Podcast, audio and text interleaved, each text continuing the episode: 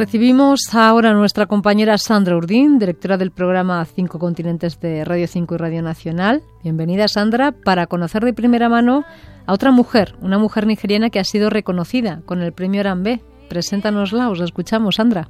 Si les hablo de Enugu, probablemente tengamos que ampliar el foco en el mapa del mundo para que ustedes los sitúen.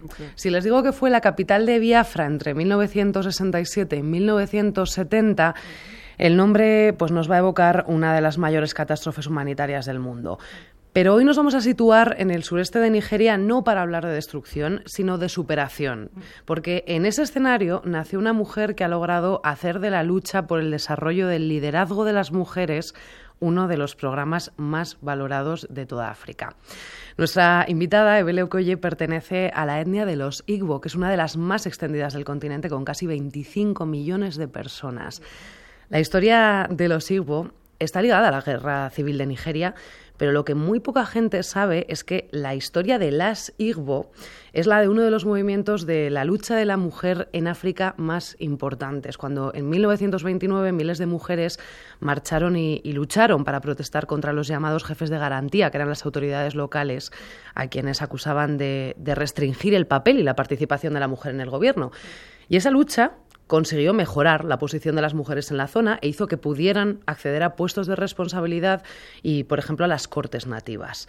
Han pasado casi 100 años y esa lucha se lleva ahora a cabo pues de otra forma. Por ejemplo, a través del programa AMAZ de Desarrollo y Liderazgo que dirige Eveleo Colle y por el cual ha recibido el premio Arambe 2018 a la promoción e igualdad de la mujer africana y que ha venido además a recoger a Madrid. Señora Ocolle, bienvenida. Gracias. ¿Qué queda de, ese Ogundem, de esa lucha de las mujeres Igbo? Sí, sí que hay, hay, todavía hay mucho que hacer en este lugar. Pero sí, seguimos luchando porque se nota, se nota todavía que las mujeres todavía no hemos llegado. Entonces, en eh, puestos eh, altos de política, sigue siendo muy pocas las mujeres. Entonces, eso, estamos en ello. Usted es hija de, un profesor universitario y de una enfermera. Tuvo la, enorme fortuna de poder recibir una educación universitaria. Mm. Em, pero siendo la desigualdad económica uno de los grandes problemas de, Nigeria, mm. eh, actualmente unos 86 de los 186 millones de habitantes del país viven en pobreza extrema, no todo el mundo tenía ni tiene las mismas oportunidades. ¿Cómo ha evolucionado la educación en, Nigeria y más, más concretamente la educación de las mujeres? Entonces ya sigue allí, porque como había dicho antes, Nigeria no ha evolucionado mucho, porque todavía las mujeres ahí no tienen derecho a ir a la escuela y cuando tienen 13 años tienen que casarse ya. Entonces, sí, poco a poco en el sur la cosa está mejorando. Entonces, sí, hay muchas mujeres que ahí pueden ir a educarse, incluso como yo he tenido la suerte. Entonces, lo que estoy intentando hacer es como, como unas áreas rurales es mucho peor la cuestión. Entonces, con las que he tenido esta suerte, esta oportunidad, despertamos esta responsabilidad social que tienen hacia las que no, eh, no han tenido esta misma oportunidad. Entonces las llevamos a ir a ver esa situación y a ver qué, podemos hacer. Es esto, sí. Porque mm, ahí es donde nace su programa de desarrollo de liderazgo. ¿Cómo son las mujeres que, acuden a ese programa? Entonces es muy importante porque ellas, la verdad, que son súper trabajadoras. Entonces trabajan mucho. Muchas de ellas em, trabajan en la tierra, a mí, para agricultura y todo esto y pero no tienen muchos recursos para ganarse la vida. Entonces lo que hacemos es em, llegar allí y darles más recursos. Entonces eh, tenemos como hacer la pastelería y luego trabajar con las telas africanas y luego también el tema de microcréditos que ha ayudado muchísimas mujeres muy pobres. Entonces lo que hacemos es hablar con esos em, bancos microcréditos en la ciudad y los llevamos a hablar con ellas. Entonces con una mujer en un pueblo todo el papel no, no, no entiendo nada, entonces lo que hacemos es educarles, eh, eh, enseñarles cómo firmar estas cosas y luego em, animales. Es muy impresionante para ver cómo em, a veces hablando con ellas les dicen no, que mi marido no, no va a aceptar esto, por ejemplo, entonces otra educación de hablar incluso con los jefes y los hombres de esos pueblos. A veces que no es tan, tan fácil, sí. Claro, porque ustedes hacen eso apelando también a la responsabilidad social. Claro, claro. ¿Cómo, ¿cómo se conjuga eh, el liderazgo con la responsabilidad social? Eso es lo que estamos intentando hacer, porque el futuro de Nigeria depende de estas universidades que están ahí ahora. Y gracias a Dios que con esto es que estamos despertando poco a poco lo que, tenemos que hacer nosotras mismas ahora mismo, no, no solo en el futuro. esto es lo que estamos intentando hacer y ha salido, la, verdad, que bastante bien, sí. ¿Cuáles son los objetivos principales del programa? programa? Entonces, esto de, de luchar contra pobreza, pero a la vez em, entrenar líderes pero, el futuro de Nigeria.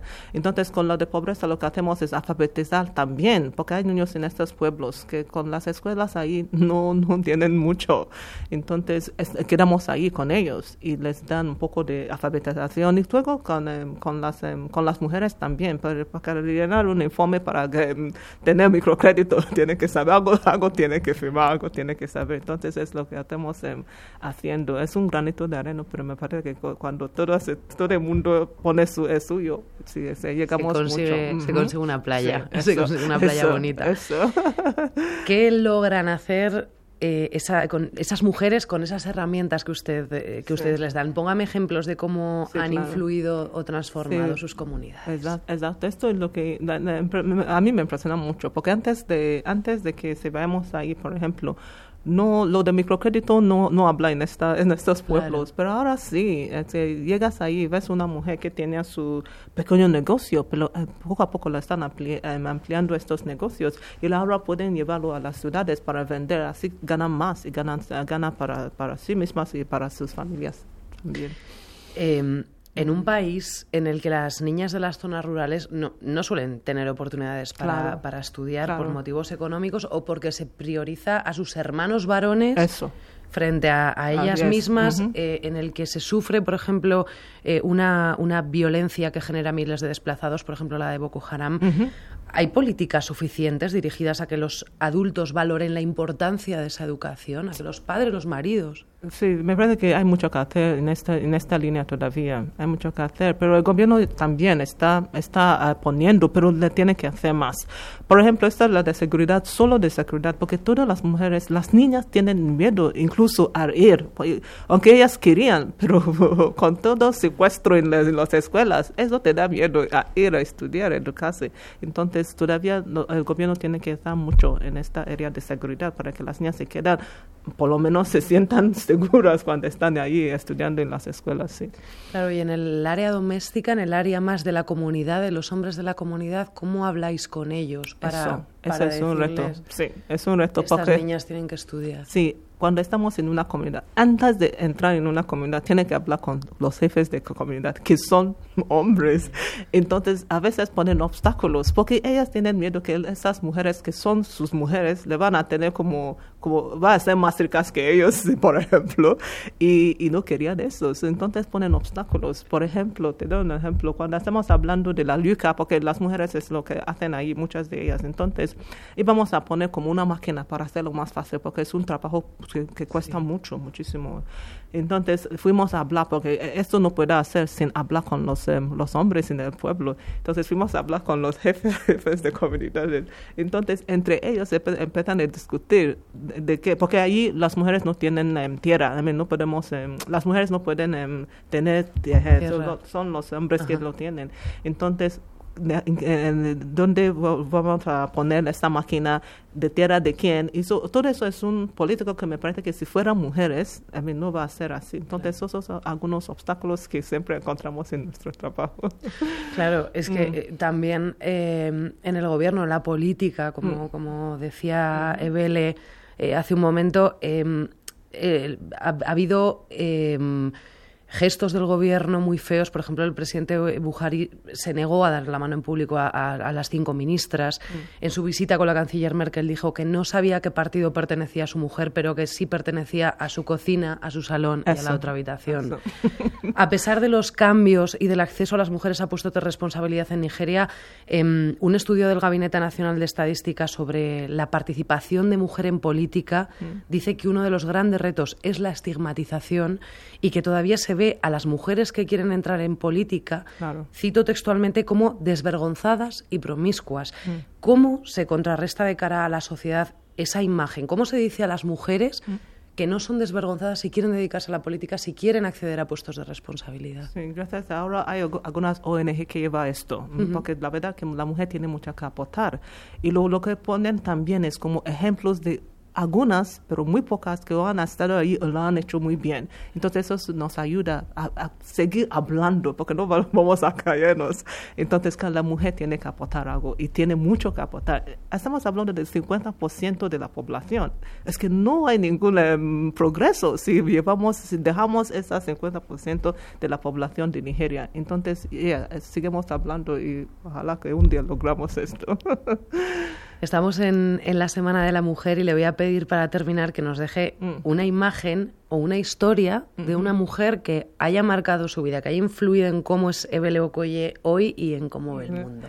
Um, no sé qué mujer exactamente, pero me, encanta la mujer. Um, voy a hablar de mujer de Nigeria en general, porque son muy trabajadoras. Y la verdad es que la mujer lleva mucho, mucho peso. En la familia es ella, en el trabajo también, porque ahora todo, todo el mundo, las mujeres trabajan también.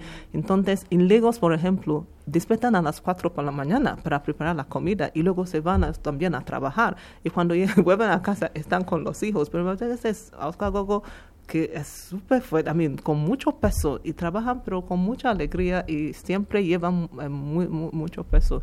Entonces para mí es como algo que, que, no sé, que me llama la atención y me parece que le, tenemos que apoyar mucho a las mujeres. Un, un, buen día de gastar un euro es ponerlo en la educación de una mujer africana de Nigeria, porque les ayuda mucho, le tienen mucho más recursos. Por, eso, por ejemplo, cuando vas al pueblo, ves em, como la diferencia, la diferencia de las mujeres que viven en, el pueblo es mucho, hay mucha em, diferencia entre las que viven en el pueblo y las que viven en la ciudad, mm. porque ellas tienen menos recursos que esas. Y luego todas sigue siendo eh, un poco, eh, tiene eh, las mismas retos, pero en distintos grados, digamos, sí. Pues acaban de escuchar ustedes a una mujer que lucha porque esas diferencias sean, sean menores, porque, porque lucha porque esas mujeres llegan a tener puestos de, de responsabilidad. Ebele Okoye, directora del proyecto AMA de formación de liderazgo, impulsora de la Sociedad de Cooperación Educativa de la Junta de Mujeres, ganadora del premio Arambe. Muchísimas gracias. Gracias por invitarme aquí. gracias. Pues muchas gracias, Sandra Ordín. Muchísimas gracias a ambas. Continuamos aquí en África